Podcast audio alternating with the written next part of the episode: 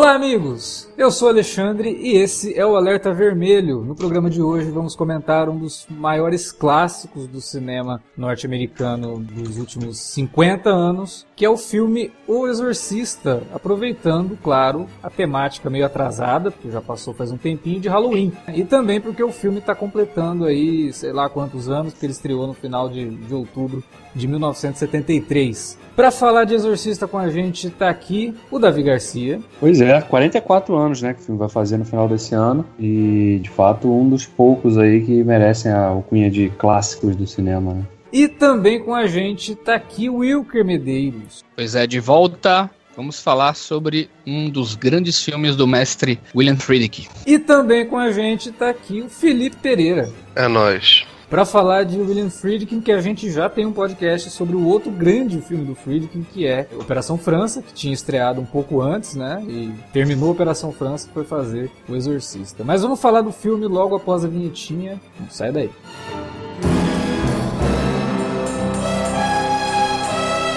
Você curte os podcasts do Cine Alerta e quer ajudar a gente a manter esse conteúdo no ar? É muito fácil. www.padrim.com.br barra Cinealerta. Entre lá, dê uma olhada nos planos que temos à disposição e nos ajude. Como um dos nossos colaboradores, você ainda pode participar de hangouts, de sorteios mensais e de um grupo secreto no Facebook, onde você pode dar críticas, sugestões de pauta e muito mais. www.padrim.com.br barra Cinealerta. Entra lá, é rapidinho e você pode ajudar a manter o Cine Alerta no ar com esse conteúdo que você gosta. Fique agora com o podcast.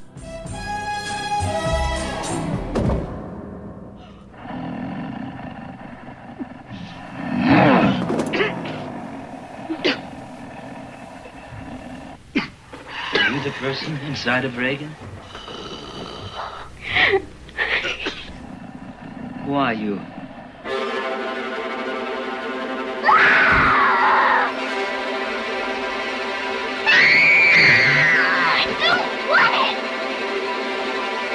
Keep away! The sour is mine!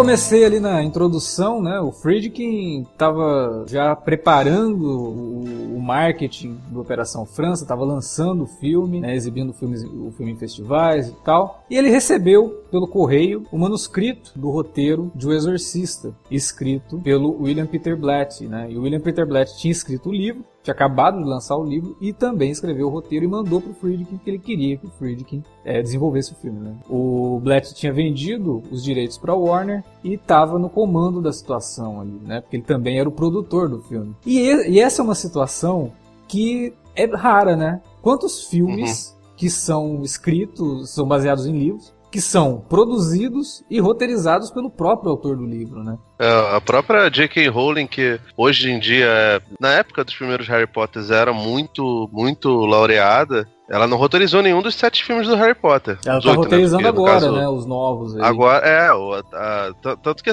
tudo bem que o Animais Fantásticos e Onde Habitam não é um romance, né? É um livro de, de, de, referências e que ela desenvolveu uma história só. Mas, tipo, nem a J.K. Rowling fez isso, a maior hum. parte dos, dos A Gillian não, Flynn, não ela isso. chegou a fazer isso no filme do Fincher lá, não? A Gillian Flynn, exatamente. Ela é a roteirista, né, e autora do livro do Garoto Exemplar, né, do, é um caso recente, né. É, corroborando o que tu tá dizendo, realmente é difícil, né, um, um autor original já ir escrever realmente o roteiro do, do filme. Até o Stephen King é difícil, né, tu encontrar é. ele lá escrevendo mesmo o roteiro do filme. Poucos filmes, eu acho que quando a gente gravou sobre o Stephen King lá, uhum. o que ele tinha escrito foi o Tempestade do Século, né. Que ele, que ele escreveu pra TV, depois virou livro, né, se, se eu não me engano. Uhum. É, então, uhum. quer dizer, já foi um negócio pensado. O Black Collette, obviamente, também pensou no filme, porque ele já escreveu o troço, lançou, já tinha roteiro, já mandou pra Warner, né? Então, tipo, ele também foi bastante esperto nesse sentido aí. Mas, Sim. cara, e, e é um tipo de coisa que a gente fica imaginando, né? Será que daria certo? Ou, ou são casos que acontecem e dão certo? Porque, pô, a gente sabe que o Stephen King, por exemplo, não gostava do Iluminado do Kubrick.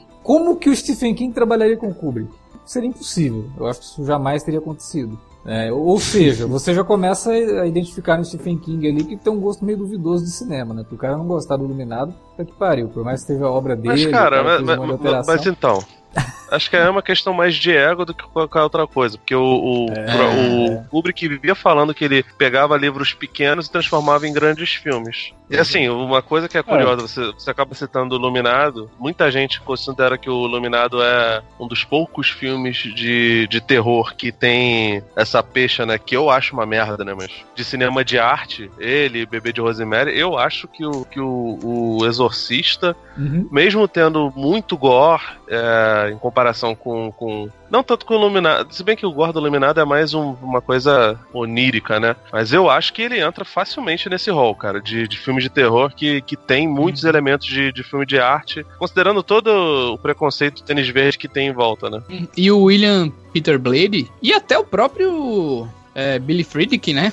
O pessoal chama William Friedkin lá, não considera, né, esse um filme de terror. O William Friedkin disse que de- em momento nenhum ele fez pensando em como um filme de terror, né? Ele fez um conto, uma história é, realmente que estava acontecendo ali, mas ele disse que não usou nenhuma trucagem para filme de terror, não. Ele fez pensando em outra coisa. E, e tem gente até, o próprio roteirista, é, em de- determinado momento, ele confessa lá que ele pode ser encarado até como um filme meio que de amor, né? De, de sentimento, porque ele faz a, a- a ligação do tipo, assim, o, o padre, né? Que, que é, o- é um dos personagens principais lá, que o personagem do Jason Miller, que faz o, o Carras, ele diz, ah, ele, ele nunca vê a, realmente a Reagan. Ele nunca teve contato com a Reagan real, Sim, sim. sabe?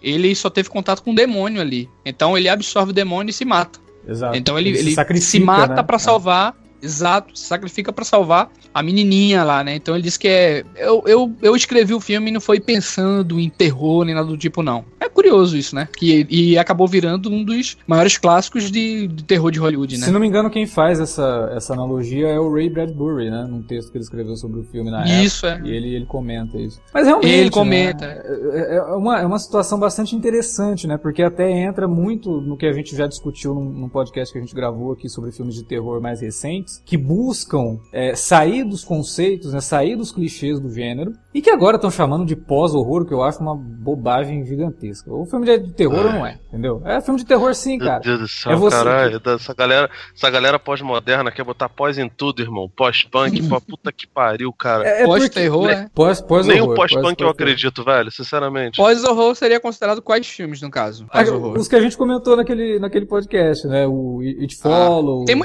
né? O... Bruxa, ah, então, mas, mas o pessoal tá meio que bolado com aquele título lá que é terror psicológico, né? Tinha muita, muita gente. Ah, todo, todo filme agora vocês falam que é terror psicológico e tal. Mas é um Esse pós-horror. Eu, eu- eu até, eu até terror- É, é, terror psicológico.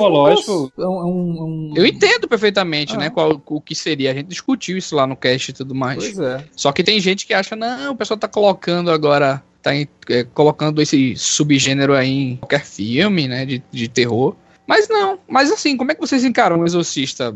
É, obviamente, eu acho que todo mundo aqui, quando viu a primeira vez, né? E até hoje, assim, a gente vendo, sente aquele calafriozinho, né? Cara, Tem é- aquele sustozinho na, na parte lá do telefone, né? E algumas coisas. Como é que vocês. Também tem, tem. Claro que tem essa questão da percepção em relação ao outro lado, né? A, a vida mesmo. E hoje em dia, todos nós somos crescidinhos aqui, né? Cada um tem suas percepções e sua formação moral e religiosa, etc. Mas antes mesmo, assim, quando vocês eram jovens inocentes aí, o que é que vocês. vocês Eu tinham- falei por você. Eu você Nunca tá- fui tá inocente, broxa, é seu.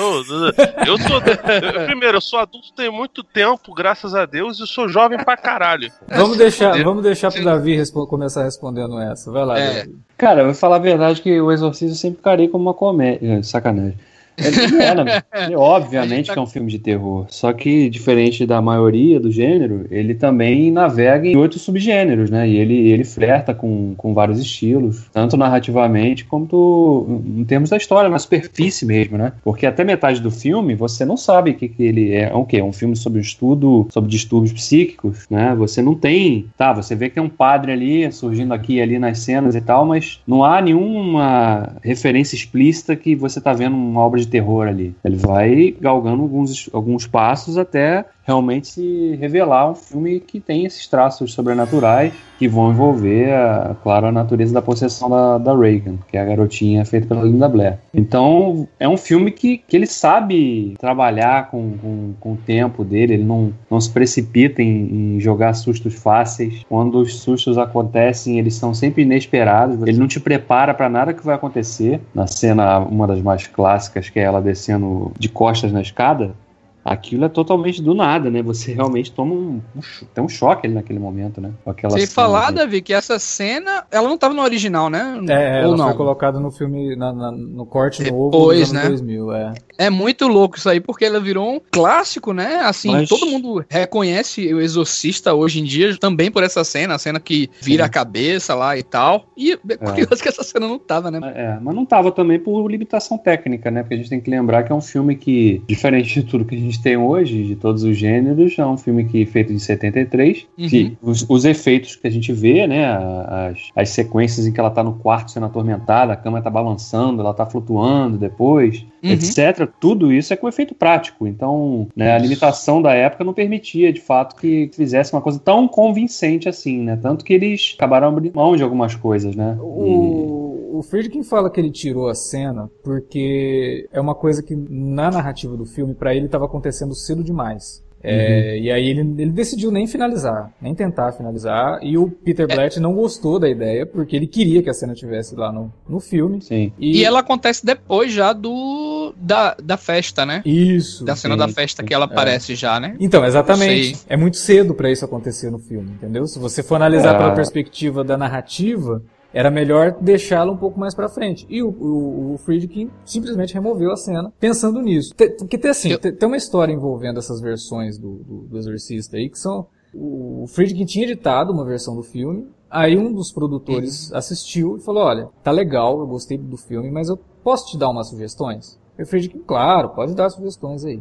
Então, olha só, tem algumas cenas aqui que eu acho que você tinha que tirar. É o contrário do que a gente comenta em Blade Runner, por exemplo, que os caras foram lá e falaram, isso. não, não, tem que acrescentar isso porque é. o público não vai atender. Não, não, aqui não, o cara falou que tinha que tirar e o Friedkin na hora, ah, beleza, foi para casa, parou assim, Pô, mas que cara mais sem noção. Quem que ele acha que ele é para me dizer? Eu, né? E você que sabe acabei que o de ser indicado. Ele é, ele é conhecido por muita gente por ser meio boçal, né, cara? Sim, não, e, é, e muita ele, gente aponta isso disso dele. E né? ele reconhece isso, ele fala, porra, eu cheguei em casa uhum. e fiquei pensando, pô, acabei de, de ser indicado ao Oscar pelo, pelo Operação França, né? Quem que esse cara acha que ele é para vir dizer o que, que eu vou tirar do meu filme? Só que aí ele foi rever o filme, pensando nas observações do cara, e falou, porra, ele tem razão. E aí ele tirou. O William Peter Blatt odiou, e ficou brigado com o Friedkin por anos, porque ele achava que. que nem, as... se, nem se falavam. Nem né? se falavam. Eles só vieram se falar justamente depois da versão nova aí. Muito louco isso. É, e aí ele. Não, depois eles, eles fizeram as pazes anos depois, e aí o Friedkin voltou atrás e falou: ah, Estão querendo relançar o filme para aproveitar aí o aniversário, não sei o quê. Ligou pro Blatt e falou, cara, vamos montar o filme lá do jeito que você queria? E ele fala no documentário, né, que ele fez essa versão estendida pro Blatt mesmo, sabe? Tipo, meu, você queria ter lançado uhum. assim, o filme que a gente lançou fez um sucesso tremendo, né? Não preciso provar nada para ninguém. Você não precisa dizer que, ah, é, agora vai colocar e o filme finalmente vai ser reconhecido. Não, porque o Exorcista já era reconhecido, né? Mas vamos, vamos lançar. E aí eles reeditaram com as cenas Mas... incluídas, incluíram as cenas, finalizaram as que não tinham finalizado. Algumas não conseguiram recuperar, porque não tinha a faixa de áudio. E o, o Blatt ficou contente, né, com o resultado ali, porque era o filme que ele queria ter lançado com as coisas. Só que eu, eu entendo, cara, eu entendo o Friedkin. Tem uma cena no filme que eu gosto da cena. Eu acho ela muito bem dirigida, porque é uma conversa entre os dois padres, eles estão sentados na escada, e a cena é bonita. Ela é muito bem dirigida mesmo. O, o jogo que ele faz de plano de segundo e primeiro plano, sabe? Porra. Só que o texto é um texto explicativo. E o Peter Blatt falava pra ele, não, essa cena tem que estar no filme. Ele, não, cara, isso já ficou óbvio pra quem tá assistindo o filme. Porque eles estão discutindo por que a menina, né? Por que, que o, o diabo entrou na menina? Aí o padre Mary Isso. fala, olha, eu acho que é porque ele quer fazer com que a gente perca a nossa fé, né? Porque se, se num mundo como o nosso, o diabo pode fazer isso com uma criança, é porque Deus talvez não seja tão poderoso. Então tem toda uma discussão bacana. Uhum. Só que ela é muito verbalizada, né? E Acabou ficando emblemática também. né? também, porque é isso que eu tô falando. A cena, essa cena é ficou- boa, cara. A cena é boa. Muito boa. é. Não é como no Blade Runner, de novo, né? Você tá no Blade Runner. que Você tem uma narração na má vontade, né? Uma narração que foi escrita na- nas coxas. Aqui não. Cara, tem uma outra, tem uma outra cena que é fantástica que o Friedrich, que, na verdade, ele queria colocar essa cena, só que ele perdeu a faixa de áudio, cara. Que é, é, antes, bem antes mesmo de, de acontecer todo o lance lá, né, do, do capeta entrar na menina e tudo mais, que ela tá passeando com a mãe dela pela rua e tá tendo um- uma marcha lá do exército, né? Um, um soldado tá sendo enterrado, né? Alex? É, eles estão em Lá, Washington. assim, homenageado, é um- né? é uma- uma parada em homenagem ao soldado desconhecido, né? Pois aí ele, ele disse que achava muito bonito e tal aquilo, mas ele disse que fez essa toda essa cena só pra colocar a, a Reagan perguntando pra mãe se é, o que era a morte, né? É, mãe, o que é a morte? O que, que que as pessoas morrem, é que né? você- Um negócio assim. É, pois é. Aí ele disse que achou essa cena lindíssima e queria colocar tanto no filme, mas não, não deu, né? Mas tem muita cena, velho, que não deu pra colocar justamente por conta disso que o Davi tá falando aí, da é, por conta dos recursos técnicos. Muitas daquelas tomadas lá da cama que foram incluídas, era visível, assim, os fios, ou então a- o balanço lá do contra-rega lá, atrás e tal. Aí o, o próprio roteiri- o roteirista falou, né? E com os efeitos é, agora tecnológicos que eles tinham disponíveis em 2010, dava pra, pra eles removerem tudo, né? E introduziram isso, né? Inclusive tem uma cena, a, a gente voltando àquele, àquele lance da cena da escada, tem uma cena muito bizarra, velho. Que é quando a, a, a menina parece um, um bicho assim, tipo, ela, ela vai tentar lamber, né? A, a, aquela. A personagem Ah, a babá, principal. é a babá que é, dela, né? Ela é a babá, a governanta. Tanto que ela tá no Uhum. 2 também. É, a, a Chris, a Chris é, McNeil, que é, que é vir pela Ellen Burstyn, ela tá passando um tempo ali, né? E o pai dela tá, tá em outro lugar, né? Isso? É, porque ela tá Tá separada. Ela tá separada do marido. Isso, né?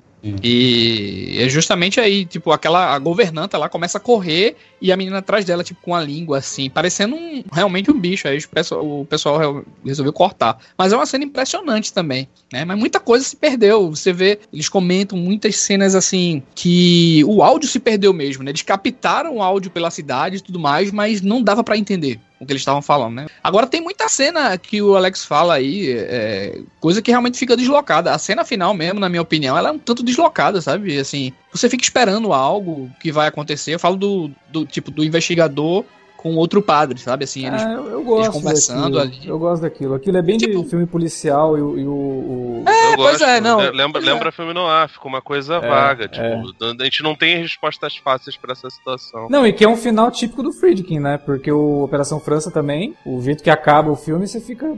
"What? Mas e aí, né? E o, o, o Exorcista tem isso também. Voltando lá à tua pergunta do começo, cara, eu acho sim que o Exorcista é um filme de terror, assim como o Davi. Tanto que ele tem coisas que filmes de terror usam até hoje. Ele acaba criando realmente um subgênero de filmes de exorcismo. Mas ele tem algo a mais, né, cara? Que é por isso que eu digo assim, que tipo, não é porque é pós-horror, não tem essa bobagem, cara. É um filme de terror que é bem feito, que é bem escrito, que é bem dirigido, que é bem atuado. É isso. Né? É como você dizer assim que Terminador do Futuro, então eu não vou chamar de filme de ação, que ele é bom demais pra ser um filme de ação. Não, cara. O gênero, Eu acho que isso ele te dá a se a oportunidade de fazer um monte do de coisa. se a desculpa do pós-horror é por causa disso, de ah, nossa, é muito bom pra tá. Pô, cara, então essas pessoas têm um problema sério de, de preconceito com, com o cinema de gênero. Exatamente. Porque, sinceramente, cara. Velho, eu não vou querer ser mais real que o rei, sabe? O, o Hitchcock, ele refutava veementemente que os filmes dele se- seriam de, de, de terror, esse negócio todo. Ele, ele se declarava mestre de suspense. Mas nem os grandes diretores eh, se colocam contra o cinema de gênero, sabe? No Brasil Uhum. tem um pouco disso, especialmente dentro do cinema nacional, que ainda é um problema. Diretores mais antigos, eu vi o filme da Lúcia Murá agora, que tem N elementos de thriller que ela simplesmente ignora pra poder fazer um final, sabe, água, água com açúcar e parecido com todos os outros filmes dela, sabe? Infelizmente ainda se tem essa mentalidade dentro do cinema brasileiro. Mas, cara, especialmente se falando em cinema mundial, não tem motivo nenhum para ficar grilado com isso. O Exorcista é sim um filme de terror e é um filmaço. E, sinceramente, cara. Cansa essas Eu só coisas. precisa parar né? um pouquinho, né? Ficar, ficar tranquilo, né? Pois é. Esse negócio é tão besteira, porque quando eu, quando eu falo clássico do cinema, e me refiro ao Exorcista, eu não tô falando só de clássico do terror, né? Porque, né, dentro dos Sim, gêneros sim. tem os, tem os clássicos dentro dos gêneros, mas de repente, dentro daquele gênero, o filme não. Ele não vai se sobressair quando você comparar com outros que, que não ficam presos a um gênero específico, né? E o Exorcista é um caso desse, que ele é um clássico do cinema, ponto. Não é só um clássico do cinema de terror, né? E é rico porque a- o tipo de proposta que ele faz de análise de o embate de fé versus razão, né? Porque a gente tem que lembrar que a personagem da Ellen Burstyn é uma mulher que não, não é religiosa, tanto que por boa parte da- do filme, quando os problemas começam a acontecer com a Reagan, ela o primeiro o primeiro lugar que ela corre é para para ciência, né? Para para razão, que ela quer buscar ajuda médica, né? E aí a garotinha passa por várias sequências que são essas sim são terrivelmente assustadoras, né? Assustadoras, é. Ela tá ali praticamente sendo torturada naqueles A exames. cena da pulsão lá é. Cara, eu vou te falar né? assim. Você vira o rosto, né? cara? Exatamente. É, Eu não tenho problema com gore. Assim, eu assisto de boa qualquer tipo de filme, de terror e tal. é, seja ele extremamente violento. E... Mas, cara, essas cenas dela na, no hospital, o pessoal fazendo exames nela, são perturbadoras demais, cara. É muito mais perturbador Muito, do que qualquer cena dela possuída. E não é porque as cenas dela possuída não tem elementos de horror. Tem pra caramba. Eu acho que quem. Eu Uhum. até disse isso no podcast sobre filmes de terror. Eu acho que muitos dos filmes de terror eles acabam funcionando mais pra quem tem alguma crença. Então, se a pessoa realmente acredita na possessão e tudo mais, ela fica muito mais assustada do que uma pessoa que tá de boa com isso. Agora, as cenas envolvendo a ciência do negócio são perturbadoras, cara. Eu, eu não costumo fazer isso, mas a cena dela, da punção, por exemplo, eu fico meio virando o olho, assim, virando, virando a cara, sabe? Porque Não, e o próprio roteirista, ele diz que até hoje a cena, pra ele é a cena que ele não aguenta ver, assim, às vezes, né? Ele- Porque sabe o que, que Ele- é? O, o grande elemento. Atormentadora O, o grande elemento do terror em O Exorcista é que ele tá todo momento te mostrando coisas que você não quer ver. Mas é tão bem feito, e o William Friedkin, o diretor de fotografia, todo mundo ali tava numa sintonia tão grande que você não consegue tirar o olho do filme. Né? Esse é o Você grande tá desconfiado o tempo inteiro, tá ligado, É, Alex? Exato. É, você fica esperando algo o tempo inteiro, porque desde aquelas cenas lá no Iraque, com o personagem do Max von Sydow, o Padre Mary, que ele tá nas escavações e ele acha aquela é, imagem, né? Aquela pequena estátua lá do, do demônio. A- aquela estátua e outros símbolos ali envolvendo tudo ao redor, né, dessas imagens, ela vai aparecendo em vários momentos, em vários takes é, durante todo o filme, né, em pequenas sombras, em alguns recordes e tudo mais. Como essas coisas aparecem e você de repente olha isso aí e algumas você tem até meio que susto, né, também, você fica procurando na tela algo, né? Quando você vê uma cena, tem muita cena que é estática mesmo, tá só ele faz aquilo de propósito, sabe? Ele deixa aquilo ali parado, né? Tem uma cena que eu lembro que é perfeita, tipo, a personagem da Ellen sai do quarto e tá tudo escuro assim ao redor e ela vai embora e a câmera fica lá parada esperando ela ir embora e tal assim. E você fica maluco procurando o que vai acontecer e não acontece nada, sabe? Então é, é basicamente isso nessa, nessa cena de hospital também. Porque aquela cena da pulsão ela começa só com os instrumentos que eles vão utilizar ali, sabe? Mal tem fala, né? Só a fala que tem é o médico explicando para Reagan o que ele vai fazer. E quando chega, e aí a tensão vai crescendo cada vez mais. E quando chega naquele momento que eles colocam o- o- os materiais ali para tirar a radiografia, cara, é um barulho ensurdecedor, aumenta tudo e você fica perturbado, né? Já tava, você já tava por conta da questão da pulsão do sangue lá espirrando, que é um- de uma veracidade impressionante. Não, e é- isso- esse negócio é bizarro porque é um medo, acho que muito comum de muita gente, né? Medo de hospital, medo Uhum. de ir ao médico. Então eles trabalham essa questão toda no subconsciente do espectador, né? Dessa coisa de, olha, você tá no hospital, é um, é um, ela tá numa sala fechada, tá presa, né? Porque ela tá presa ali, é, porque ela não podia se mexer, né? na- Naqueles exames ali. Então aquilo tudo funciona como uma espécie de tortura pro espectador também, né? Não é só a questão de estar vendo um sangue jorrando ali, que aliás é uma das poucas coisas dos efeitos práticos do filme que eu acho que envelheceu mal, né? Porque nos filmes dessa da década de 60, 70, é, quando tinha sangue, era sempre aquela coisa muito fake, né? Não, não parecia sangue. Ah, eu né? acho o sangue do Exorcista até bem, bem realista, assim, perto do sangue do Operação França. A gente até discutiu isso no, no, no podcast. Isso? Ah, isso. Sim. Que é, é, tem É. uma cor mais realista. Próxima, assim, é. né? Do, É, É. O, o do Exorcista é mais marrom, né, cara? Mais, mais escuro. Então dá pra. Eu, sinceramente, Davi, né? Querendo discordar em nada, não. Eu, não- eu não fiquei, tipo assim, isso não me tirou do filme, sabe? Eu consegui Não, ainda. É, não, eu acho que. Dali. Mentira, mentira, mas é, quando você olha o que os caras fazem hoje, por exemplo, né? Claro que muitas das vezes hoje em dia é até CGI, né? Não é nem Uhum. líquido que os caras produzem ali. Talvez por isso Exato. funcione tão bem. É, porque é de verdade. Por mais que a gente saiba que não é sangue, é, Uhum. a gente tá vendo ali e fala, cara, como que eles fizeram isso? Porque É muito perfeito, né? Todo o. Muito, muito. Né? as- fora as soluções criativas mesmo, né? Pra, pra criar o gore, né? Nas cenas em que ela tá vomitando ali, o- era, Nossa, era cara. ervilha, Era uma. né? Sopa de ervilha com maisena, sei lá, Não, misturado. Você sabe que, que muitas cenas de vômito, é, em muitos filmes de comédia e tudo mais, o nego colocava tipo uma mangueirinha do lado da boca, mas do lado mais exposta, do lado da boca e filmava o perfil oposto, né, da pessoa, né? E você Uhum. tinha aquilo ali. Não, velho, no Exorcista os caras colocaram tipo um- uma máquina, né? Um, um, É, tem uma um maquiagem. jato assim, É, dentro da boca, né, da, da, da menina. Tem uma maquiagem pesada, né, pra esconder, tipo, o, o líquido lá, assim, o líquido não, a mangueira. E tá lá dentro da boca da menina. Tanto que quando ela tá vomitando, né, a própria Linda Blair fala que quando ela tava vomitando, ela não conseguia fechar a boca. Justamente por conta do troço que tava dentro da boca dela. isso. E é de frente, muito né? E foi, E é- foi é de incômodo, frente. cara. Foi incômodo pra caramba. Eu- na época, quando cogitaram a possibilidade de fazer o 2 e convidaram o, o William Friedkin e o Peter Blatt pra, pra mexerem, os dois falaram: não, não queremos. Conseguiram convencer a Linda Blair, mas ela falou: eu não vou fazer, não vou maquiar de novo, não. Porque, tipo, tô incomodada. E grande parte do, do insucesso do 2. O 2 é horroroso, mas grande parte do insucesso do 2 é por conta de recusas ligadas a, a- ao primeiro filme, né? A menina que fez a. Agora me foge o nome. A que fez a Chris McNeil, a mãe dela, também se recusou. Por isso que ela é cuidada pela babá. É, eu vou te Que é falar. ridículo, É, mas né? a Ellen Burstyn era, era uma, já era uma grande É, atriz, já né? era Ellen Burstyn, né? Já era Ellen É, Burstyn. a mulher é, é, é fabulosa, cara. fazer? Nesse filme ela tá impressionante. Agora a, a Linda Blair não. Não se furtou no caso do Repossuída, né? Porque É, lá ela, é. de fato, usa. Ah, o papel da vida dela, né, cara? Is there someone inside you? Ah. It wants no straps. Hello, Reagan. I'm a friend of your mother's. I'd like to help you. You might loosen the straps. I'm afraid you might hurt yourself, Reagan. I'm not Reagan.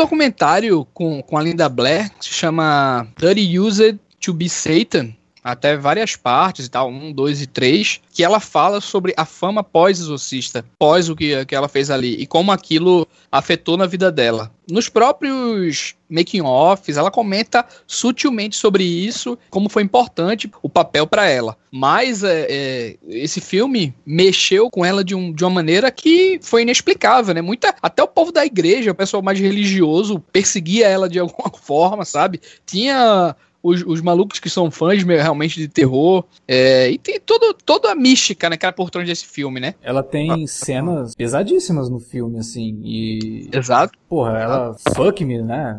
E fazendo Uhum. todo aquele gestual, e tem a cena da masturbação com, com crucifixo, quer dizer, são momentos que, pra uma criança, ela tinha o quê? 12 anos quando fez o filme? 13, sei lá. É. 14 anos, 14, 14 anos. É, mas ainda assim, é. muito pesado, sabe? E, Muito, muito, e muito. a preparação dela, eles tratam isso no documentário de uma forma bastante respeitosa, né? Ela fala que o Friedkin E preparou... contundente, né, Alex? Assim, É, cara, mas você, eu- você tem que lembrar que eles falam com muito respeito essa questão aí. Sim, mas eu, É, eu é, a própria sei. Linda Blair, Eu- ela gosta de frisar, né, isso aí. É, ela fala do Friedkin, que o Friedkin foi quase um paizão pra ela, porque ele preparava ela muito bem. Mas, cara, eu, eu não sei o quanto isso é relações públicas, sabe? Eu não sei quanto isso é propaganda, Porque, É, porra, porque tem umas coisas ali que era- se eu fosse diretor de cinema, eu jamais pediria pra uma criança fazer, cara. Pô, Sinceramente. não dá, né? É, tem coisa o- que não é ela que faz, Sim, né? Pô, sim, você não, sabe que tem coisa que que não é é. ela que faz, só é Exatamente. uma dublê, né? Isso. No, num desses documentários que tem de bastidores do filme, né? Tem naquele. No último Blu-ray que foi lançado com a rema- remasterização e essa versão estendida aí do, do diretor, que foi lançado em 2000, é, falam isso, né? Ela fala que ah, ele brincava sempre comigo, né? E ele também fala, né? O Friedkin, não, minha tática era sempre brincar, né? Quando ela não queria fazer alguma coisa ali, eu ficava brincando, fazia cosquinha Uhum. pra, pra que no final das contas conseguisse fazer a cena e tal. Isso até é meio perigoso, né? Você, alguns aspectos, analisar isso, porque. e o modo como ele falou é meio medo, dá, dá medo, porque ele, ele, ele deu exemplos práticos de como ele falava com a menina. Que ele Sim, né? chegava pra, pra Linda e dizia: Ó, você vai fazer isso aqui. Ela, ah, não, não quero fazer isso não. Aí, ela- aí ele ficava: Você vai sim, você vai sim fazer isso aí. Tipo, aí tipo o cara olha assim: Caramba, bicho, tu não tá sendo meio invasivo, insistente, não. Hoje, hoje em dia, jamais seria feito nesse, nesses termos com uma, Jamais, uma, né, jamais. uma garota dessa idade. ela faz questão de frisar como, que ela chama ele de Billy, né? Como o Billy foi é, extremamente profissional e importante para esse filme ser realizado da forma que ele foi. O- como ele me tratava, o jeito que as coisas aconteciam e tal. Ele- ela disse que ele foi fundamental para que isso acontecesse, né? Agora, realmente, é, é- é muito complicado. Quando você vê, por exemplo, aquela cena da cruz, a, a gente vê é, é realmente é linda fazendo aquilo ali. Ela tá fazendo um isopor, né? Embaixo da. da- na- amarrado na cintura dela e tudo mais, é, fincando a cruz no, no isopor lá. Mas é a Linda, né, que tá fazendo aquilo ali. Já a outra cena do, do Fuck Me, ela fala Fuck Me, mas pra colocar a cabeça é, da. É a mãe dela, né, que ela bota na, Sim, sim, sim. na vagina, né? É. Não é a, a Linda Blair, é uma outra atriz nessa cena É aí já. dela. É diferente. É, não, mas eu fico pensando assim, quando caiu a ficha dela do que, que ela fez no filme, sabe? Ah, Uhum. cara. Deve ter sido um baita de um choque, tipo, caramba, eu, E, cara, isso e- né, e que eu assim, tava o- fazendo. Então, é, é complicado. O Mark, né? o, o Mark Hamill e o, e o Christopher Reeve ficaram marcados por dois personagens heróicos e nunca mais conseguiram é, ter, ter papéis semelhantes assim, a não ser que fossem o próprio Luke Skywalker e o Clark Kent barra Superman. Você imagina a Linda Blair que estava ligado com uma figura que não é heróica, que é uma, uma, uma vítima barra é, portadora do, do, do demônio, né, do Pazuzu, quando, quando nomeiam lá pra frente. É muito complicado, cara. Tipo, ela, ela acabou fazendo muita. A, a carreira dela, tipo, jamais foi de, de, de grandes sucessos depois. Ela fez até alguns filmes onde ela, ela explorava muito o corpo dela, porque ela se tornou uma adulta muito bonita. No próprio Exorcista 2 ela já tá belíssima. É, mas assim, ela fez muito filme de terror. Ela, ela Isso. participa- tem um papel pequenininho lá no, no, no Pânico, que, que é é até consideravelmente importante, né? A menina que ela, que ela faz. Mas normalmente era, era assim, ela se tornou realmente uma screen queen, uma, uma rainha do grito lá. Ba- Basicamente por forçação, porque não deu pra ela fazer outra coisa que não essas coisas. Pois é, ela ficou estigmatizada mesmo pelo personagem. E, e outra, só pra deixar claro aqui, que muita gente vai dizer, ah, a menina com 14 anos não sabia o que tava fazendo e tal. A gente tem que lembrar que aquilo ali é outra época, né, Sim, cara? Não é. sim. Não é hoje, né? Que com 9 É, a menina de 14 anos daquela época não é a menina de 14 anos dessa época, não, né, mano? Outra coisa que eu acho que é muito legal de comentar do, do Exorcista, e que eles acabaram tentando usar também na- nas sequências que teve e agora na série, é a questão de, de trabalhar o fato do padre, né, que tá envolvido ali, ou pelo menos um deles, tá atormentado, tá questionando a fé, né, tá, ele tá sendo, ele tá em conflito. Isso é muito legal, porque isso traz um outro aspecto pro confronto, né, porque você tá vendo uma garota ali inocente, possuída, é, o, as pessoas que estão ao redor dela, a mãe, a, a governanta, a babá, todo mundo não sabe o que fazer, como agir, e aí quando recorrem finalmente ao padre, esse padre chega e ele também não sabe exatamente o que ele tem que fazer, porque Primeiro porque ele não tem experiência, e segundo que ele acha que, né, ele já tá questionando a fé dele naquilo ali, né? E a Não, conversa até. E o a con- exorcismo é um tema tabu dentro da igreja, cara. Sim, sim. Pô, até hoje, né? A igreja refuta esse, esse tipo Mais de ou prática. menos. Durante o Festival do Rio, tiveram dois filmes que, que, que eu vi que tocam sobre esse assunto. Um deles, inclusive, é do William Friedkin, que é O Diabo e o Padre à Morte, onde o Friedkin documenta um, um caso de exorcismo protagonizado pelo Padre à Morte. Padre à Morte que morreu esse ano, com 92 anos, e ele era especialista em exorcismo, né? A cena de exorcismo que o Friedkin filma o Padre Morte falou: você não pode levar luz, leva uma câmera só, você vai sozinho, não pode levar ninguém, não sei o quê. E aí ele vai e faz exorcismo na Cristina. A cena em si tinha a família toda, para ter um caráter completamente oficial. E assim, não é, obviamente ela não vomita uh, sopa de ervilha, esse negócio todo, nem, nem nada disso. Eu acho um filme bem fraquinho. Ele tem só 68 minutos. Parece um extra de DVD, mas um extra de DVD bem, bem,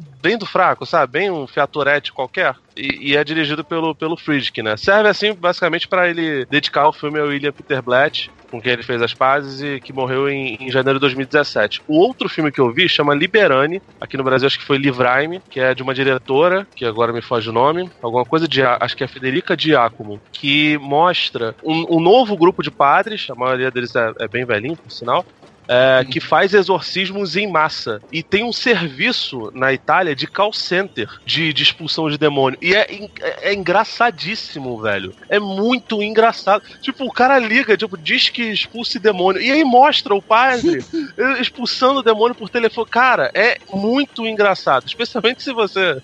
Olha, é evidente que o ouvinte que estiver baixando o, o podcast, se ele for religioso, provavelmente ele vai ficar puto. Mas, cara, é muito engraçado. É muito engraçado. E os caras falam sério. Então, tipo, e no final eles mostram lá os dados oficiais de que de 2010 para cá a coisa mudou muito. O, hum. a, a, ideia de exorcismo se tornou algo meio que, que oficial. Ah, e, e, assim, a, a, a saga do, do Exorcista, por mais que eu acho nenhuma das continuações funcione, elas meio que mostram os, os dois padres, assim, sob, sob um olhar, depois do primeiro filme, bem preocupado, sabe? Especialmente com o Padre Merrin, que é o personagem do Max von Sydow. Ele, ele é meio que tratado no segundo filme como um pária, como um cara que, que as pessoas cogitam até que ele tenha ligação com o satanismo, entendeu? Uhum. Por conta de ter feito o exorcismo. Ele é considerado persona não grata, mas a, o fato é que hoje em dia não, não é por aí não, é, não, não é mais tão tabu. Tem uma cena específica no filme que ela fala muito a respeito do roteiro do William Peter Blatty, né? É, o, quando a, a Chris e o padre Cabras tá,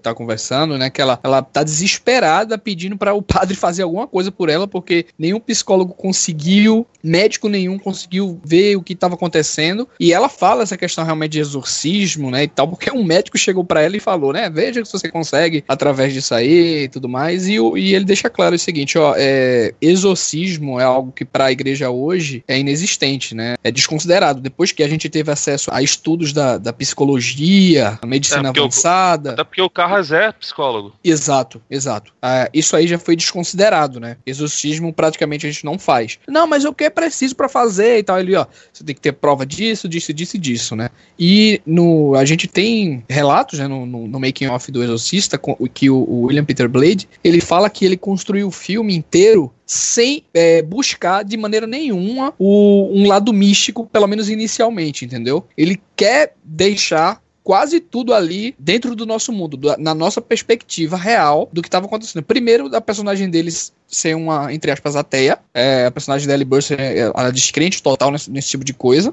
Depois, como tudo caminha. Sempre é apontado para medicina, sempre eles tentam buscar isso aí. É o último caso e numa situação assim desesperadora que a mãe vai à procura do padre, né? E mesmo assim, a igreja trata de uma maneira. É, eles tratam esse lance do exorcismo de uma maneira muito é, respeitosa, até digamos assim, sabe? Porque o cara vai lá, vê isso aí, não é simplesmente o Constantino da vida que chega e vai lá fazer o exercício. Não, ele vai e volta pra igreja para falar com todo mundo, mostra a gravação que ele fez, mostra um especialista, o cara volta a, a fita ao contrário e, e chega, ó, eu, po eu, posso fazer? Não, tu não pode fazer ainda. Tipo, te teve que chamar um cara, um padre que era mais experiente para voltar. Então, o filme inteiro ele vai, ele tem uma responsabilidade muito grande, né? Quando ele aborda isso aí, não é algo gratuito. Até né? para é... passar credibilidade, é. né? De toda a coisa. Exato, Porque o, é. Davi comentou isso, né? Do padre que tá discutindo a própria fé e tudo mais, mas o filme é sobre isso, né? O filme é sobre a fé. O que é preciso para você ter fé naquilo ali? Porque é exatamente isso que o Wilker estava falando. Ela é ateia, ela não tem, não tá nem aí para esse tipo de fantasia, digamos assim.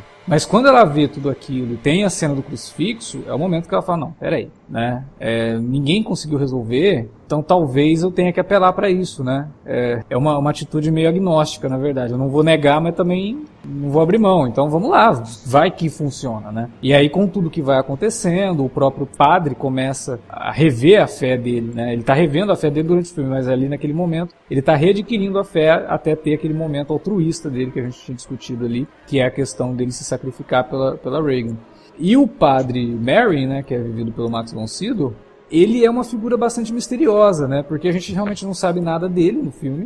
Uh, a gente sabe que ele é um, um, um padre estudioso, porque ele está lá fazendo escavações no, no, no, Iraque e tudo mais, escavações históricas. E eles citam, ó, ele teve um encontro. Ele já fez um exorcismo na África, durou meses e não sei o que, e é um negócio pesado, é, ele tem muita experiência, só que você só sabe isso sobre ele, né? E quando ele entra em cena, é uma das cenas mais emblemáticas do filme, que é o momento que ele desce do táxi, fica parado na, na, na frente da casa e tem toda aquela iluminação maravilhosa, que você vê só a silhueta dele, ele vai entrar ali e tal. Ele é apresentado pra gente quase como um detetive também. E eu acho que essa, toda essa abordagem de ser pé no chão, de trazer toda essa credibilidade se deve ao Friedkin, porque a gente tinha falado isso lá no podcast sobre o, o Operação França, o Friedkin vinha de direção de documentários. E ele, ele diz, uhum. né, que ele quis fazer o Exorcista como se ele estivesse dirigindo um documentário. E isso, ao mesmo isso. tempo, ele é um cara que entende muito da narrativa de filmes policiais. E ele traz isso pro Exorcista também.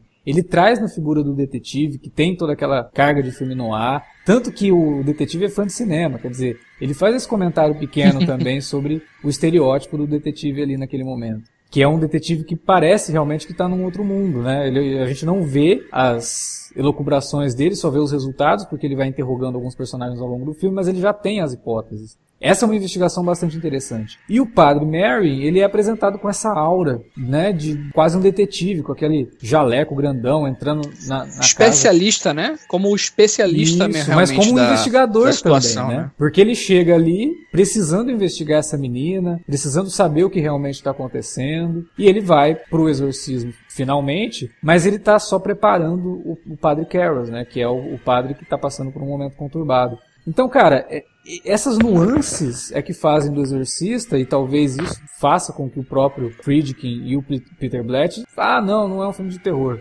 né? Porque está trabalhando muito o desenvolvimento desses personagens. Tem muita coisa acontecendo na periferia dessa história. E ele tá jogando isso pro espectador também. É, é que é difícil hoje você imaginar a pessoa nunca ter ouvido falar de Exorcista, mas vamos fazer um exercício de você começar assistindo o Exorcista sem saber do que se trata. Você também fica se perguntando se aquilo realmente está acontecendo. Pô, a menina tá mesmo possuída?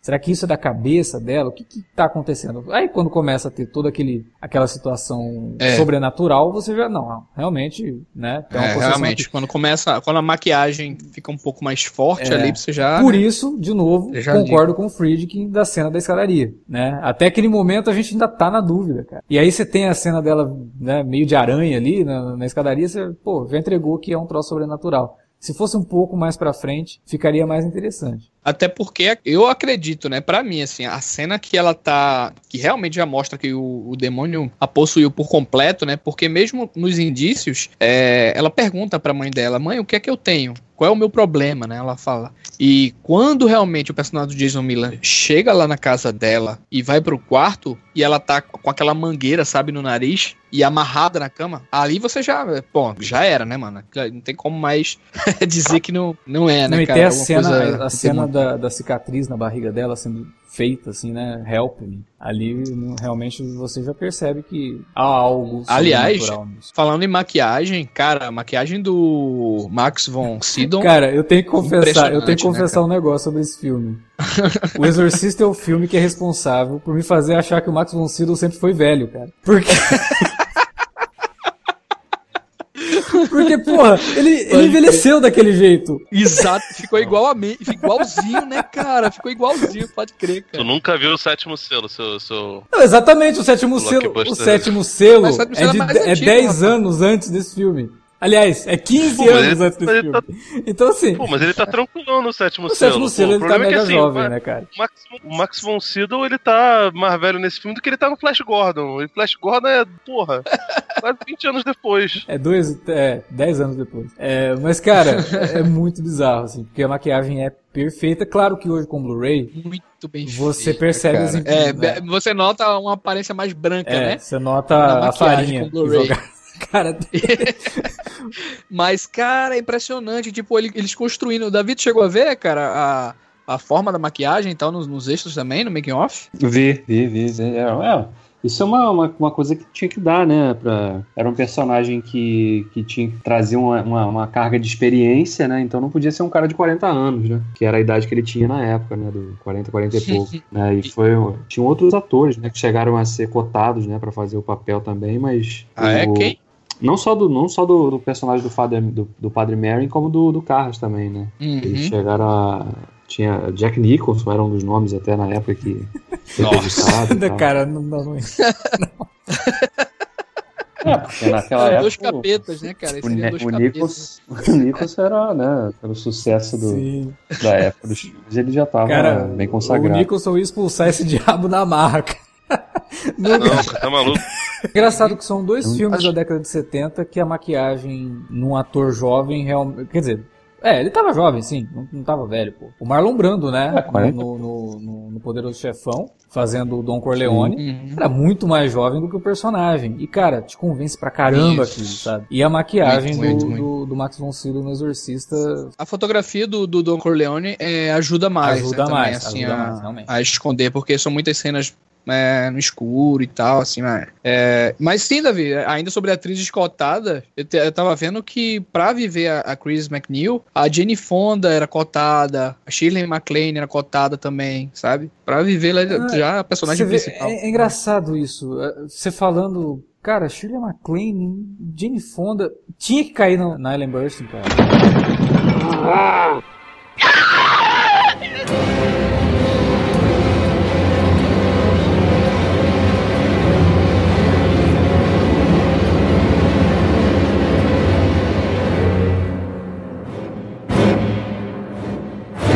Gonna die up there.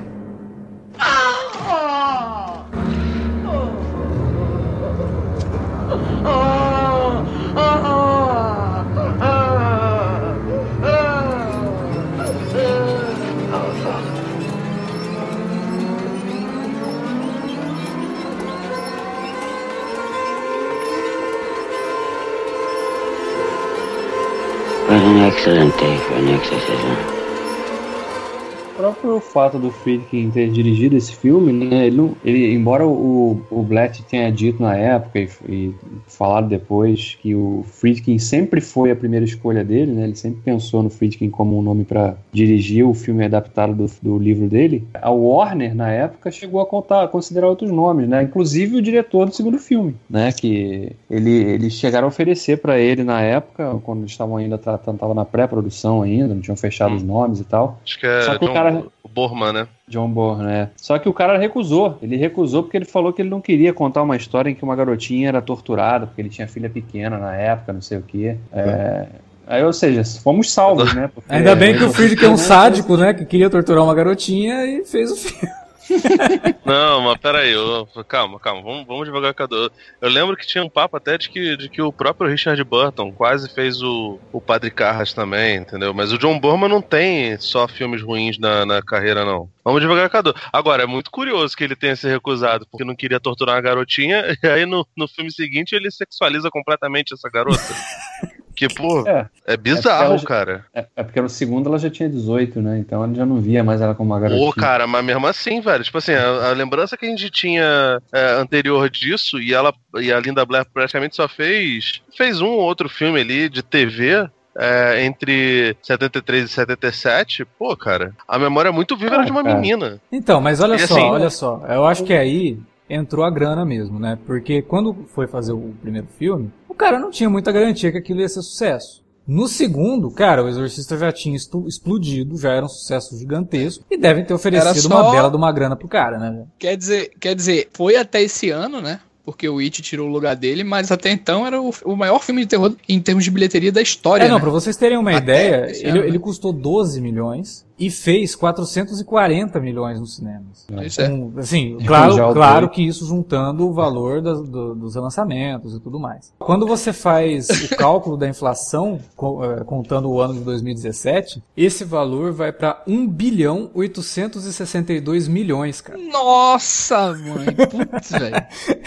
Que que é isso? Que loucura, né? Deve, deve, Mas então, ter é uma, tão pop quanto Star Wars, né, Alex? Ali na época. Uma hein? coisa que tem que levar, uma coisa que tem que levar em consideração também é que assim, o Gorman recusou porque ele tinha uns trabalhos anteriores, é, posteriormente, de- o filme imediatamente posterior ao Exorcista 2 foi Excalibur. Muita gente gosta. Eu acho meio datado ainda, mas ele tem bons filmes. Inferno do Pacífico é um filme legal, Amargo Pesadelo é um filmaço. E Excalibur eu acho massa, velho. Excalibur é legal. Eu acho também. legal. Foi o cara que fez o alfaiate do Panamá, mas de fato, o Exorcista 2 foi um. Eu lembro que reza a lenda que o, que o Friedkin viu o filme, saiu com 30 minutos de, de duração, falou: dá mais prazer ver um, um acidente de carro do que ver isso. Então, de repente. Hum. É, o É, Friedkin, ele meteu o malho mesmo nesse filme aí. Quando... Não só ele, né? O próprio, o próprio Bonham também falou que na sessão dele, ele tava lá vendo uma sessão lá, e aí com, com pouco tempo de filme o pessoal começou a rir, assim, mas aquelas risadas de tipo, porra, que, que merda ridícula é essa, né? A gente tá vendo aqui. Mas é engraçado, né? A percepção das pessoas, porque tem o outro lado da moeda, né? Eu acho o Exorcista 2, pra mim, é um. Né, se o primeiro é um, é um filme de terror, um filme de horror e tal, o segundo é um horror de filme, né? Porque não funciona nada. Nada, Nada. né, cara? nada não, é, nada. funciona, funciona Muito comecinho. Funciona o- os créditos iniciais. Eu, eu me marcou isso, aquilo cara. Pra mim nem isso. né? Até, cara, eu tinha até esquecido que a trilha do filme era do, do Morricone, cara. Você vê, o Morricone conseguiu fazer uma trilha medíocre nesse filme também. Não, é, é- e é uma trilha preguiçosa. Os efeitos especiais são muito ruins. Todo o voo do, do, do gafanhoto lá, cara. Puta que Nossa. pariu, cara. A que trilha do a coisa primeiro, do- a trilha do parece primeiro eu acho um pouquinho parecida com a do Halloween, cara. Ou vice-versa. Ao contrário. O Do Halloween. Carpenter Então, ou é acusado de plágio É. todo. Isso, mas tem, mas isso, tem é uma pegada, parecida, tem uma né? pegada da trilha do Operação França também, né? Aqueles violinos assim, Do Operação Né? Isso. Isso, isso. é. uma coisa meio tal é- e é barulho, é né? auto- não é melodia, é um troço Mas aí é autoplágio, né? Aí tá É, pois é, vocês Eu- falaram dos efeitos especiais, né? Eu acho que merece um destaque aqui a questão dos efeitos Merece especiais. Parte técnica. Cara, né? parte técnica, É um fotografia, troço som, impressionante, efeitos é um troço impressionante. O, o, o Friedkin fala no, no documentário, porra, era uma época que você não tinha como fazer, não tinha computação gráfica, você tinha que fazer o negócio ali, na hora, com os atores presentes. E isso ajuda, né, cara? Isso Uhum. ajuda o ator a, a reagir ao que está acontecendo, né? Cria uma ambientação. O, o Exorcista é um filme de atmosfera, pra caramba. O diretor de fotografia, ele afirma, né, que a precariedade tornou muita coisa do filme emblemática. Pois é, a entendeu? gente sempre Pra comenta eles, assim, isso muita aqui. coisa Quando a gente vai isso, falar né? de filme clássico, a gente sempre comenta sobre a, a- a possibilidade de você. Cara, eu preciso fazer isso, mas eu não tenho como fazer, mas eu quero fazer, como é que eu faço? né? Então vamos arrumar uma forma criativa de fazer isso. E o filme é. A limitação estimular A criatividade. a É, criatividade. é cheio de se vira nos 30, pô. A cena. é, tem uma cena que o, o- um cara vai fazer uma hipnose lá, né, com a menina, e, e ela pega no saco dele e Não, espreme, pera- né, cara? peraí, Saco não, também não, né? É no Ela- saco, ela, não? É, é no saco Não, dele, ela- eu acho. ela vai na perna Não, não, dele. ela assim, pega, joga ela pega no saco dele, cara. Ela, ela agarra o saco. Ela pega no Ah, saco pô. dele, cara. Pelo amor de É Deus, no saco aí. dele, pô. E, ela, e, e ele cai pra trás, assim, tipo, de uma vez só, bum, pra trás. E o, o Friedkin queria dar a impressão da câmera caindo junto com ele, assim, acompanhando a cara dele e tal. Aí o que, que os caras fizeram? fizeram pegaram uma cadeira, é, colocaram tipo uma mesinha com a câmera amarrada junto da cadeira e meio que fizeram um balanço assim da cadeira virando junto com a câmera e o ator, sabe? Que nem o Hitchcock deu, fez, deu aquela impressão lá do, do- Uma pessoa caindo, se distanciando, mas a câmera dando um zoom, sabe? Assim. Mas ali cai ele mesmo, criou, né? ele, ele vai pra baixo. É, aí que exatamente. Quem fez isso Exatamente, ali depois? a câmera acompanha quem, quem usou esse recurso depois, só que eu acho que uma- um- de um jeito um pouco mais tecnológico, que já é um filme de 97, 96, foram os Wachowski Uhum. naquele Ligadas pelo Desejo, né? Que é uma, uma cena do, do- do personagem do tão mafioso lá, que ele cai desse jeito também, né? A câmera vai acompanhando ele até o chão, assim que nitidamente uma homenagem ali. Outra coisa que o diretor de fotografia cita também é que ele diz: Ó, hoje em dia não, você poderia usar Steadicam, fazia tudo rapidinho ali, ok, né? Mas não, naquela. Eles tiveram que arrumar também outro jeito, né? Colocaram um sujeito pendurado com a câmera, aquelas cenas que o pessoal tá subindo a escada, pra câmera acompanhar o, o, o ator ali, meio que flutuando, né? Assim, a câmera flutuando e o close no rosto dos atores, né? E ele e era um cara pendurado ali, sendo levado pela escada e os atores vindo correndo pra cima dele, né? E tal. Então esse filme tem muita trucagem que eles tiveram que usar. E a, a fotografia do, do, Owen Hosmer é incrível, né? É, o trabalho que ele cria dentro do filme é, é muito bacana. Com o tempo, você vai percebendo que a, assim que ela vai se tornando, né? Vai ficando cada vez mais endemoniada ali, digamos assim. É, a fotografia vai escurecendo, vai ficando cada vez mais escura, mais granulada, sabe? Então, um trabalho primoroso, assim, tanto nessa parte de trucagem, é, de ser inventivo e tudo mais, mas eu acho que o Owen. É, e ele mesmo, e a história dele como diretor de fotografia é foda, né? Que ele de repente apareceu lá e teve que fazer, né? Comprou a câmera, fez tudo, né? Ficou bem muito mágico, né? Ele o Billy Williams. É, eu, eu, assim, é, é, o tipo de filme que eu assisto e eu não saio dele por conta de efeitos ruins ou de alguma trucagem ali que você, pô, fizeram isso. Não, cara. Ele é extremamente imersivo, ele ainda funciona muito bem em todos esses momentos de efeitos especiais. Claro que aí você tem que levar em conta o momento que ele foi feito, só que eu ainda acho que não uhum. tem nada ali é, realmente datado. Talvez a cena do, da, do boneco, né? Que ela vira a cabeça. Do é, animatronic, é, né? Que ela vira a é, cabeça. Mas mesmo assim, você, e, eu acho que a cena cara... você tá tão imerso no filme que quando acontece, uhum. e ele é muito esperto porque ele corta rápido, não é algo que fica um tempo. E relutaram, né, para colocar Isso. essa cena, né? Muita gente não queria colocar essa cena e também foi outra sacada do diretor de fotografia, porque colocaram a cena e ele achava bizarra sempre. Aí ele ele decidiu escurecer mais um pouco e colocar hálito, né? Saindo da aquele bafo, né? É, do, isso no, no, final, né? Porque tem duas vezes frio. que aparece o boneco, né? Tem a, a cena que ela vira isso, a cabeça isso. e tem lá no final, quando eles estão no, na, na prática do exorcismo mesmo, que tá todo mundo com aquele bafo de fumaça, né? Porque tinha um ar-condicionado uhum. gigantesco ligado para dar é. esse efeito para dar esse e efeito. E o boneco não respira, né? Então, tipo, o boneco tava na cena e todo mundo lá soltando aquele troço, o boneco nada. O cara teve que ir lá arrumar um jeito de colocar o vapor. Sabe? É, mas é propriedade do próprio Satanás que também tem dificuldade. Foi, pode ser, podia ter explicado isso. E a Linda Blair morria de medo, velho. Cara, boneco, na, que era perfeito, porra, na idade assim, dela, sabe? eu acho que eu também teria medo, entendeu? Era perfeito, perfeito, assim. Ela disse que não conseguia ficar sozinha com esse boneco de jeito nenhum. Devia ser perturbador, né? Porque já é ela toda, toda zoada, né? Toda com a cara marcada e tal. E é, é ela, né? Você olha o boneco, é, é realmente muito perfeito. Cara, tem um, uma outra coisa aqui. A gente até comentou esses dias aí sobre Blade Runner, que é a trilha lá do Vangelis. Era a alma do filme e tal. Eu acho que nesse filme o grande lance para mim, é, que é a alma do filme, é o trabalho de som, velho todo o trabalho de som que é feito, assim. Tem o Fritz que ele fala que, cara, quando eu vi esse filme Blu-ray, tanta coisa de som apareceu para mim que eu nem imaginava que existia, cara. E realmente, velho, é o filme inteiro com, com barulhinhos, assim, sabe? Se você puder, tente ver esse filme no, no home theater, assim. Ou então, se estiver passando aí em algum cinema, tente ir, porque é primoroso, assim, cada detalhe, sabe, cara? Show me Reagan's double. Same face, same voice. Everything. And I'd know it wasn't Reagan. I'd know in my gut. I'm telling you that that thing upstairs isn't my daughter. Now, I want you to tell me that you know for a fact that there's nothing wrong with my daughter except in her mind. You tell me you know for a fact that an exorcism wouldn't do any good. You tell me that!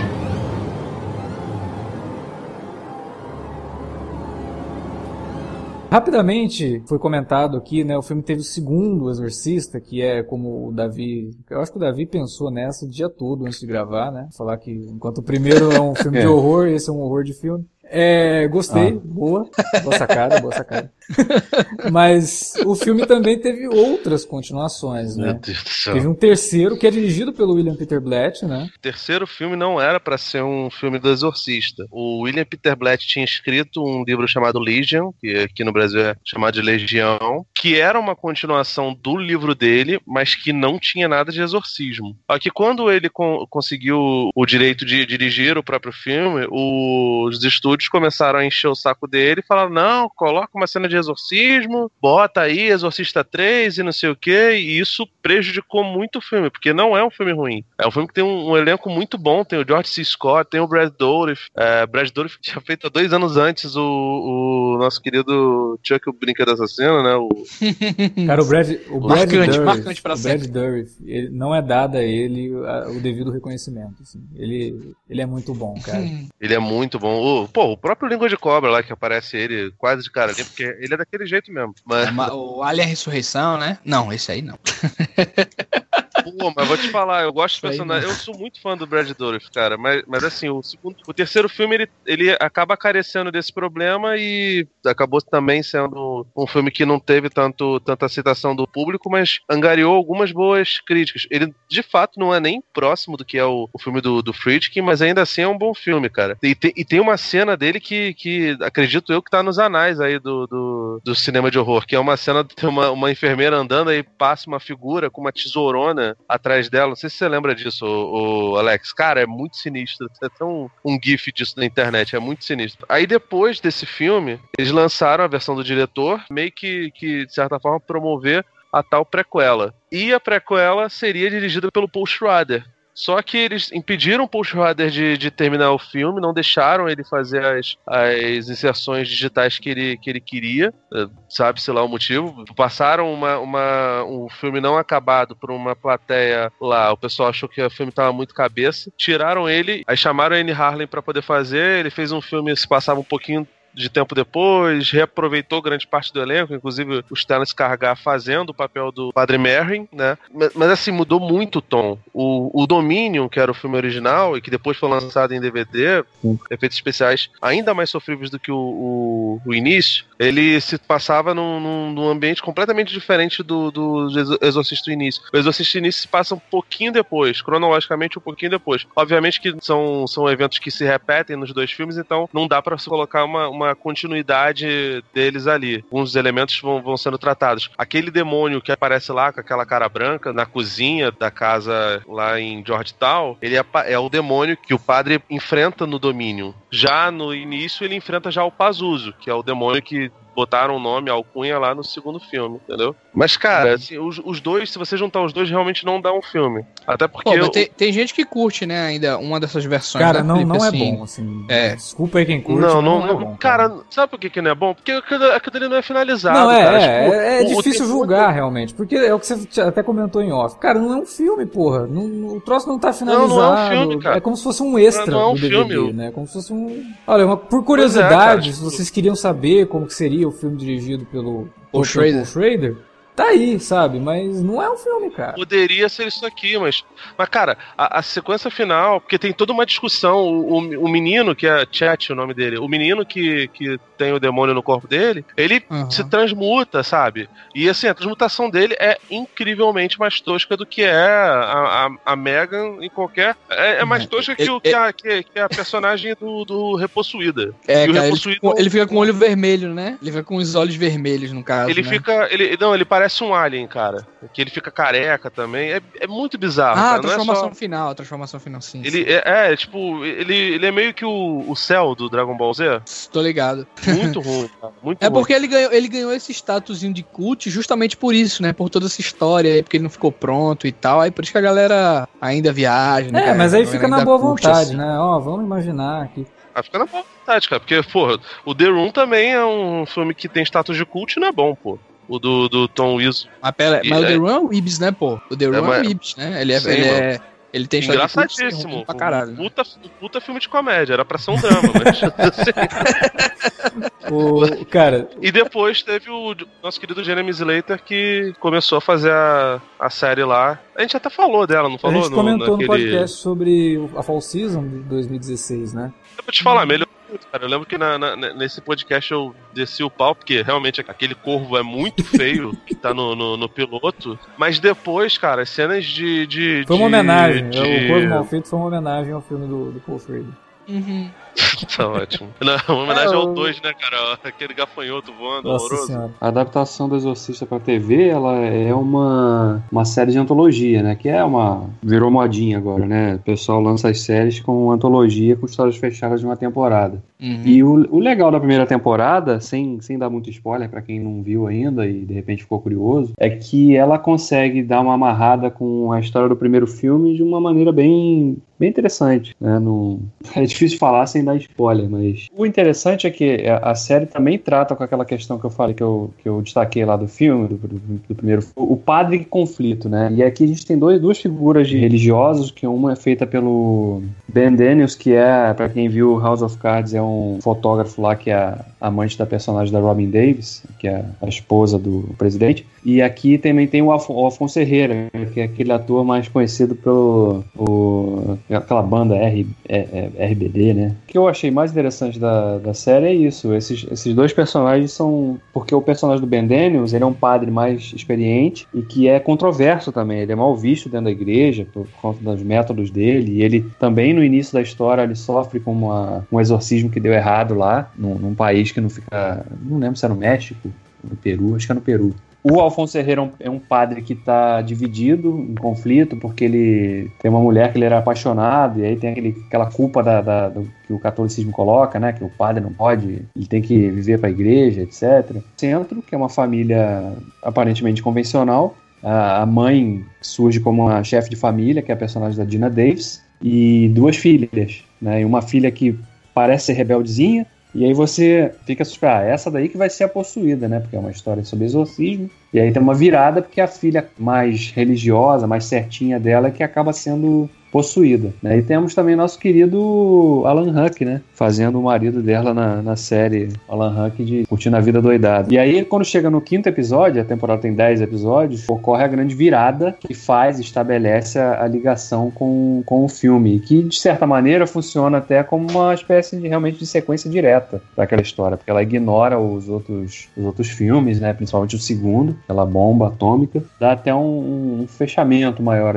para a história, digamos assim. Vou falar mais para não entregar, mas quem ficou curioso, dá uma conferida, são 10 episódios. É, as sequências de, de ação, digamos, né, que são os, os, exorcismos, os efeitos são bem, bem interessantes, bem legais, bem feitinhos. E dá pra ver, dá pra ver de boa. É uma série que dá pra ver na Não. É, você... Tem, tem uns probleminhas de roteiro que eu acho bem, bem complicados, mas o, o, o todo, assim, é legal. E a Dina Davis tá sensacional, cara. Ela, ela é muito boa. A Dina Davis é ótima. E, e, ela, e ela tá no filme, será que é uma referência ao, ao Rani Harling? Por quê? O Henry Harley foi casado com a Dina Davis. Ok, ok. Veja. Eu acho que a série funciona muito bem nos momentos que ela não tenta ser tão audaciosa, quando ela é mais humilde, mais pés no chão. É, quando tem lance de teoria da conspiração, sociedade secreta querendo matar papa e não sei o que, e, e essa coisa toda, para mim é muito complicado. Acho as discussões do demônio com a Dina Davis e com os outros personagens são muito legais. Agora, a interação dele lá com uma, uma sociedadezinha secreta que, que aparece lá é, tipo, muito ruim. I cast you out! Marin! Marin! Give us time! Fear the priest! I see you! It is warm in the body! Give us time! Ah! Ah!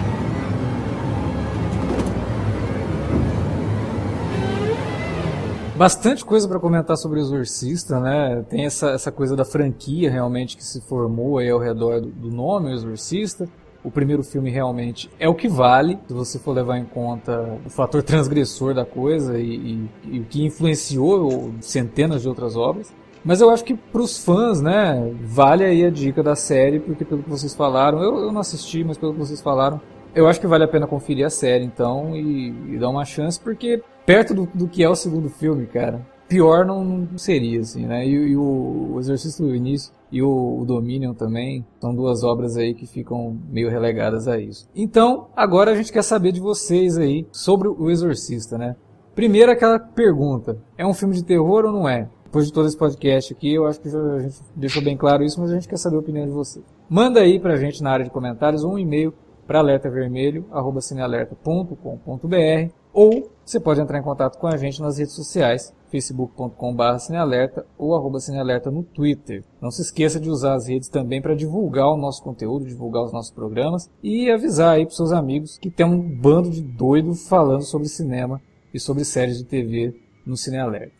Continuando os nossos agradecimentos aos nossos padrinhos, né, o pessoal que colabora com a gente aqui, que ajuda a gente pra caramba. O nosso alô da vez vai pro Eduardo Fialho, que está lá no nosso grupo secreto de padrinhos, interagindo com a galera, mandando dicas, sugestões, críticas e tudo mais, que você também pode fazer. Se você gosta dos programas do Cine Alerta, entra lá no padrim.com.br barra Cinealerta e dá uma olhada nos planos que tem lá que você pode ajudar a gente a manter o nosso trabalho e a melhorar o nosso trabalho também, né? Talvez uma mudança de, de servidor, aquisição de equipamento para melhorar a qualidade de áudio, que é algo que a gente sempre tenta trazer para vocês o melhor em qualidade e com isso a gente consegue fazer esses podcasts aqui. Se você puder, a menor quantia já ajuda pra caramba. Se todo mundo contribuísse, a gente conseguiria fazer várias mudanças para melhor nos nossos programas aí. A gente fica por aqui, mas se você gostou desse conteúdo, se você é a primeira vez que está ouvindo os podcasts Sem Alerta, dá uma olhada no feed, tem muita coisa, muito programa, e a gente está acompanhando Star Trek Discovery, que está chegando ao fim da primeira metade da primeira temporada,